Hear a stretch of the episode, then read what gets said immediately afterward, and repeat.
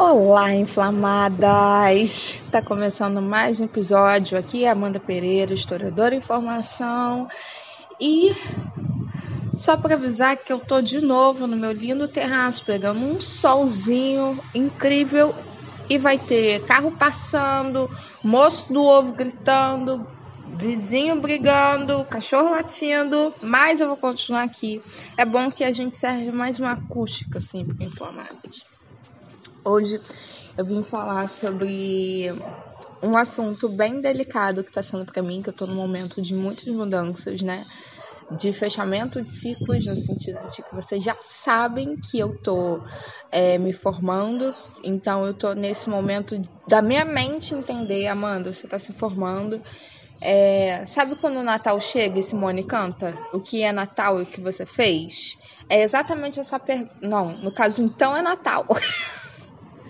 E aí tá chegando exatamente esse momento para mim, tipo, você tá se formando e o que você fez, e o que que você construiu.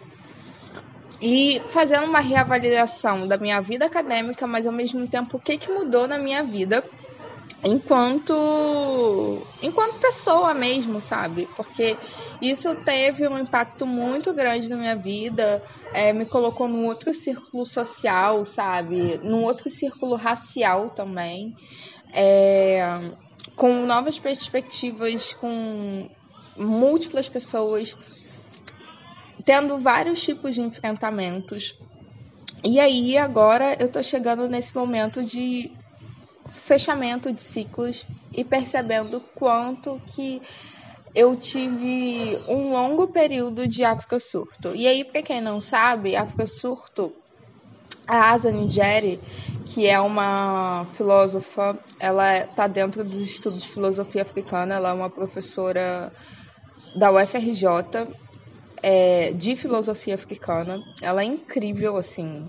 Ela está dentro também dos estudos de mulherismo africana.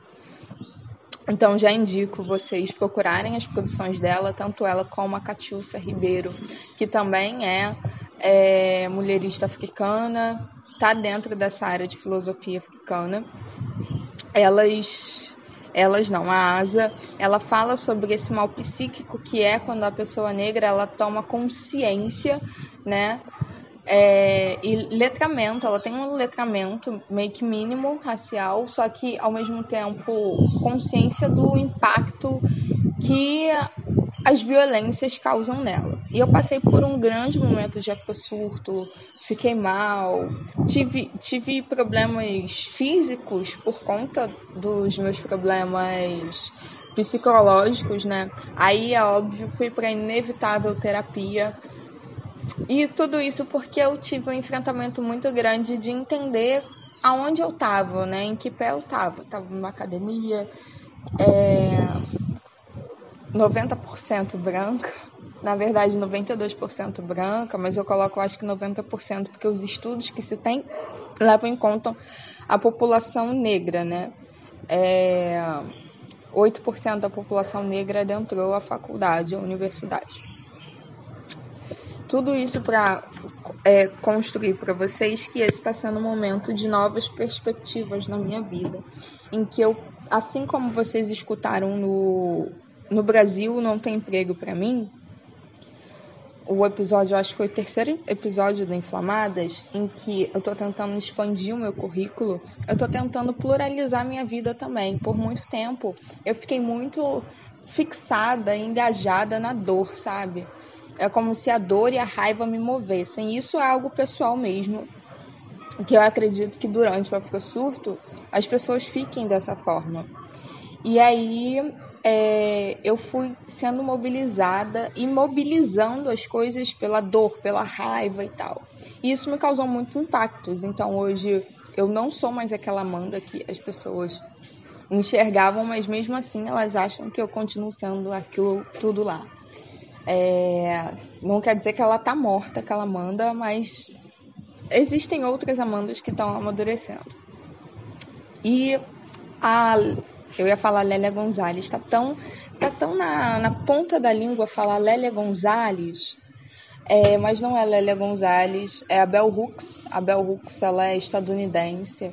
É filósofa, é, ela está na parte de filosofia da educação, inclusive, ela é freiriana, né? Ela é uma adepta convicta de Paulo, Paulo Freire, tanto que no livro Ensinando a Transgredir a gente percebe o quanto que ela é apaixonada pelo Paulo Freire para poder entender as opressões e os oprimidos e o lugar disso dentro da academia, dentro de uma leitura engajada. E a Bell Hooks, que é a Gloria Jeans Watkins, né, na verdade, ela escreve o nome em letras minúsculas e o nome não é dela, o nome é da avó dela, que se chamou Bell Hooks, para ir de contra uma normativa dentro da academia, que é o nome, né, que é o, o tanto que a academia valoriza determinadas construções. E ela tem um livro chamado Olhares Negros e Representação. Eu, eu acho que é Olhares Negros, Raça e Representação. É um livro amarelinho, editorado pelo Elefante, traduzido pela Stephanie Borges, que eu acho que eu já falei dela aqui. Ela é incrível. E esse livro tem um capítulo chamado Mulheres Negras Revolucionárias, que é o quarto capítulo. E ela faz uma autocrítica dentro do movimento negro feminista, né, dentro do movimento de feministas negras, que é o quanto que a gente tem esse discurso de se unir pela dor, né? É, ela estava numa roda de conversa com, com as suas e ela estava conversando e começou a perceber o quanto que era uma narrativa sempre de muita dor. E isso tá ok, tipo, nos unimos pela dor porque sofremos isso, isso é algo estrutural, não é que a gente goste e seja masoquista. Mas a questão é que não nos unimos só por isso. E, e construir essa esse discurso e essa carapaça de que é só isso que vem de nós e a gente acabar reproduzindo isso é um equívoco e é uma armadilha. Porque é como se a gente não tivesse mais nada. E aí, por muito tempo também, eu fui lendo tanto sobre colonialidade, sobre raça, sobre gênero e sexualidade, que é como se eu não soubesse de mais nada, como se a minha vida fosse isso. Eu percebi que os meus amigos sentavam à mesa para discutir comigo sobre todas as questões em relação a em relação à interseccionalidade, mas é como se eu tivesse só isso. É como se eu não pudesse falar sobre cerveja artesanal, é como se eu não pudesse falar sobre como agora eu tô apaixonada por comida vegana, né? Eu não sou vegana, não sou nem vegetariana, mas ó, descobri uma paixão. Eu tenho uma amiga que eu ficava brincando com ela e falando assim, Joana, é, tu é vegetariana e, e tudo que tinha piada de vegano, de vegetariana eu fazia. E agora eu tô me apaixonando por essa culinária. Não sei se eu vou virar vegetariana ou vegana, mas eu acho que é algo plural. Tudo isso para entender que existiam outras possibilidades e outras formas de perceber e sentir o mundo em vários e vários em várias faces, só que eu só enxergava é, determinado, determinadas lentes, né? determinadas perspectivas. E eu acho que isso me ampliou, mas ao mesmo tempo eu não quero ficar só nisso. É, eu gosto de ler sobre isso. Eu não só gosto, como eu preciso ler sobre isso para poder me entender, entender o meu coletivo, né? Entender a comunidade. Eu estou vindo muito de uma leitura que eu vou falar um pouco mais à frente, que está me engrandecendo muito, que é a Zobofunsomé, que é o espírito da intimidade, que ela é do povo da Gara. E, e ela fala exatamente sobre. É, é, o povo da Gara fica no continente africano. Se eu não me engano, fica na África Central. Se eu não me engano, eu posso estar errada, mas aí eu corrijo na descrição, ok? Eu apresento ela melhor. E aí ela fala sobre o quanto que o Ocidente ele rompeu, né? Todas essas construções de todas essas construções coletivas. Então nós da militância, né, da militância negra, a gente vem resgatando com muito afinco a ideia de ancestralidade, a ideia do sou porque nós somos, não existe, né? Esse Ubuntu, o Ubuntu não é essa tradução porque não existe sou. É, não existe sou para para essa cultura porque não existe o eu, existe o nós. É como se essa tradução é, foi uma tradução errada.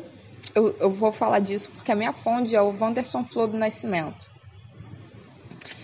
É, que é um filósofo também de filosofia africana. Nossa, só tô falando de filosofia africana aqui é porque tá, foi assim o elemento X que me ajudou a me engrandecer, sabe, assim, enquanto pessoa, me deixar, não é me engrandecer, mas é me deixar mais leve e, e eu enxergar outras perspectivas.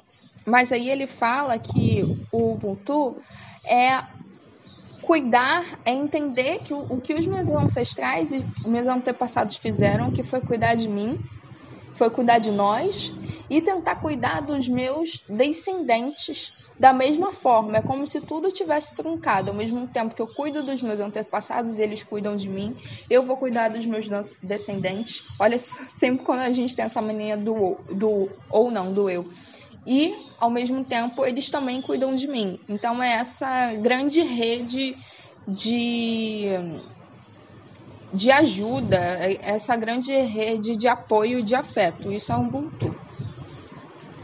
E tudo isso para falar para vocês o quanto que a Bell Hooks, nesse capítulo, ela chama muita atenção da gente para reprodução da outridade né? Que eu já expliquei para vocês a reprodução da, dessas fantasias que foram construídas.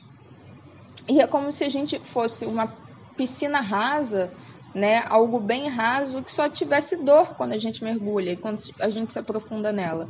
E não é dessa forma. E aí eu aproveito para falar que eu estou relendo um livro com muito mais calma, que é um livro que eu tenho muito apreço, que uma querida minha, que é minha amiga, é, a Tamires. Eu só estou falando de amiga hoje, mas faz sentido, já que eu estou falando de rede, de apoio e tudo mais, faz sentido que eu fale das minhas amigas também, da minha família, já que eles são uma grande rede de apoio para mim. E aí, é, eu estou relendo um livro que minha grande amiga me deu, que é Você pode substituir mulheres negras como objeto de estudo por mulheres negras contando sua própria história, que é um livro feito por Giovanna Xavier, que é uma grandíssima historiadora. Eu sou super fã dela, posso ficar aqui mil anos só falando da Giovanna Xavier. Ela é professora da UFRJ, ela construiu o um grupo de intelectuais negras dentro da UFRJ, foi pioneira também nessa disciplina. Ela tem várias produções e organizações dentro do período de escravidão e pós-emancipação. A pegada dela é mais pós-emancipação. Ela é da UFRJ, como eu já falei. Tem um Instagram belíssimo chamado Roupa Preta Doutora e também escreve no Medium. Escrevia para o Nexo Jornal, inclusive, são o, é, o livro dela é resultado dos artigos, né, dos textos para o Nexo Jornal. E aí eu tô falando dela porque o primeiro capítulo dela já o permita-se. E eu achei isso incrível, assim. E ela toda good vibes. Ela era, assim, o meu refresco. Quando eu tava mexendo mais no Instagram, durante a quarentena, eu só tava no Instagram de Giovana, vendo as coisas que ela tava fazendo. E ela é incrível. E ela fala que quando, quando ela recebeu, né, nesse capítulo, ela fala sobre a grande a grande empresa, né, o, a, a, grande mudança que foi ela escrever esse livro, ela sempre quis escrever um livro e ela tem uma frase que é para mulheres sempre foi revolucionário escrever, para mulheres negras isso é um mantra para ela, para mulheres negras escrever e publicar é algo revolucionário.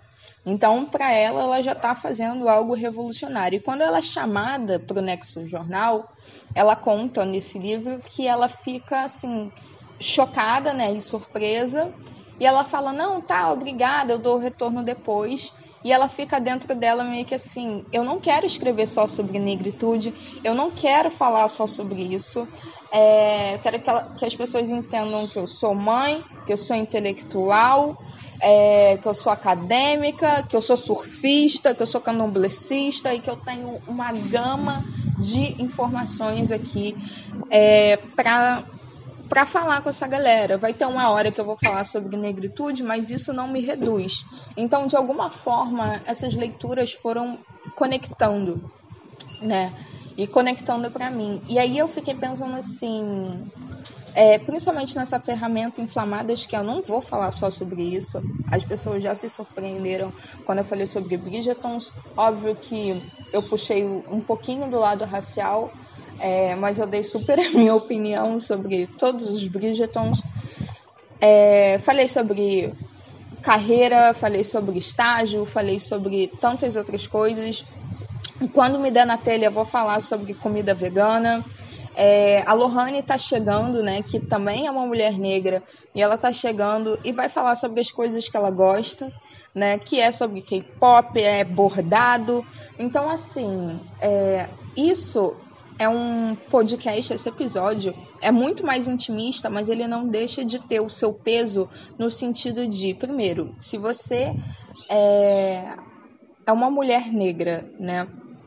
Quantas vezes você reproduziu isso para si mesma ou, se não, quantas vezes você se permitiu, se elogiou, foi foi caminhando para algo mais leve, né? Porque é isso, assim, é a teoria do copo. A gente vai enchendo tantos copos de tantas pessoas, né, que quem rega é o nosso, né? Então a gente precisa começar a consumir coisas que nos fazem bem, coisas que nos engrandecem e pluralizar as nossas vidas, né? Não é só uma perspectiva X que vai me reduzir. Isso tudo para falar que eu comecei a perceber que de alguma forma, até mesmo para os meus amigos e para o meu círculo, eu caía num lugar reducionista, da outra idade, estereotipado, que era a menina que fala sobre raça. E eu não sou só isso. Então, esse é o lugar da gente se permitir e de ver e de assistir e de consumir coisas leves. E aqui eu já deixo a menção, como sempre, de coisas leves para vocês verem, para vocês assistirem, é, que eu acho que vocês vão gostar, que é, primeiro, de leitura.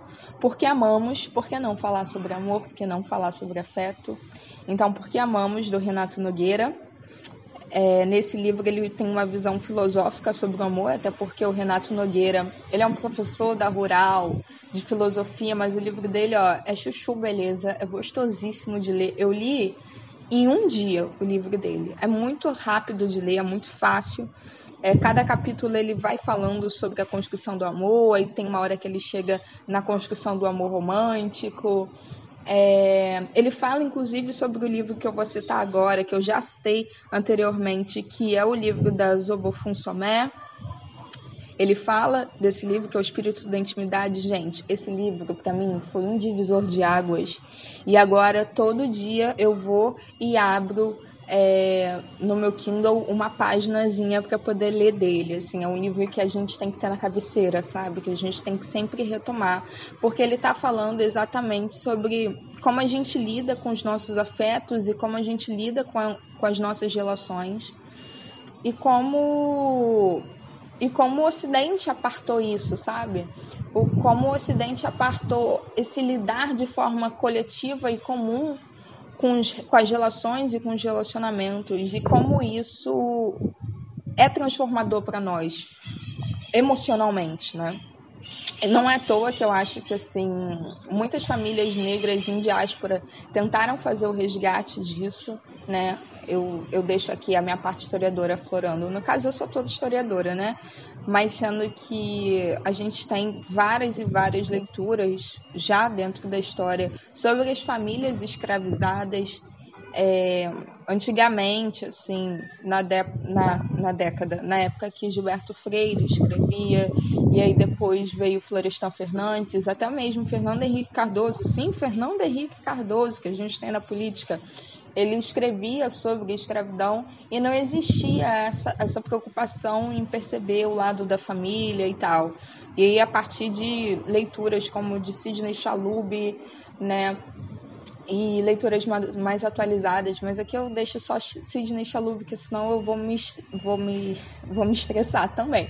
Eu vou me estressar e vou me estender muito é, para falar de todos os historiadores, mas a gente também tem historiadores incríveis como Flávio Gomes, até mesmo a própria Giovana Xavier, que se dedica no pós emancipação, mas tudo isso para falar que existe afeto, e sempre existiu afeto, e sempre existiu a procura de construir as bases comuns, é, no sentido de comunidade, coletividade da família.